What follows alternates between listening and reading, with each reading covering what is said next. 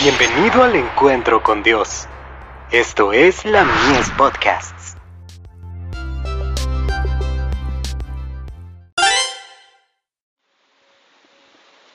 La fe por la cual vivo. Enemigos visibles e invisibles.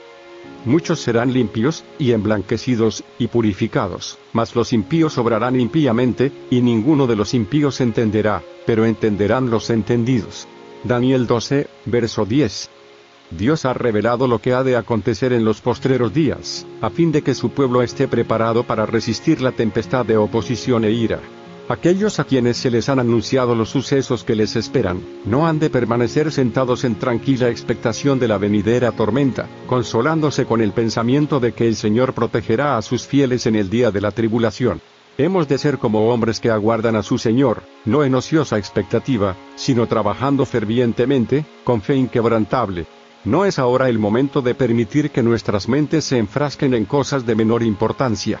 Mientras los hombres están durmiendo, Satanás arregla activamente los asuntos, de tal manera que el pueblo de Dios no obtenga ni misericordia ni justicia. El movimiento dominical se está abriendo paso en las tinieblas. Los dirigentes están ocultando el fin verdadero, y muchos de los que se unen al movimiento, no ven hacia dónde tiende la corriente que se hace sentir por debajo. Los fines que profesan, son benignos y aparentemente cristianos, pero cuando hablen, se revelará el espíritu del dragón. Joyas de los Testimonios. Tomo 1.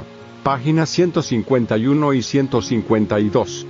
La Iglesia peleará contra enemigos visibles e invisibles. Los agentes de Satanás en forma humana están en la lid. Los hombres se han confederado para oponerse al Señor de los ejércitos. Estas confederaciones continuarán actuando hasta que Cristo deje su lugar de intercesión ante el propiciatorio y se vista su ropa de venganza. Testimonios para la Iglesia. Tomo 8. Página 42.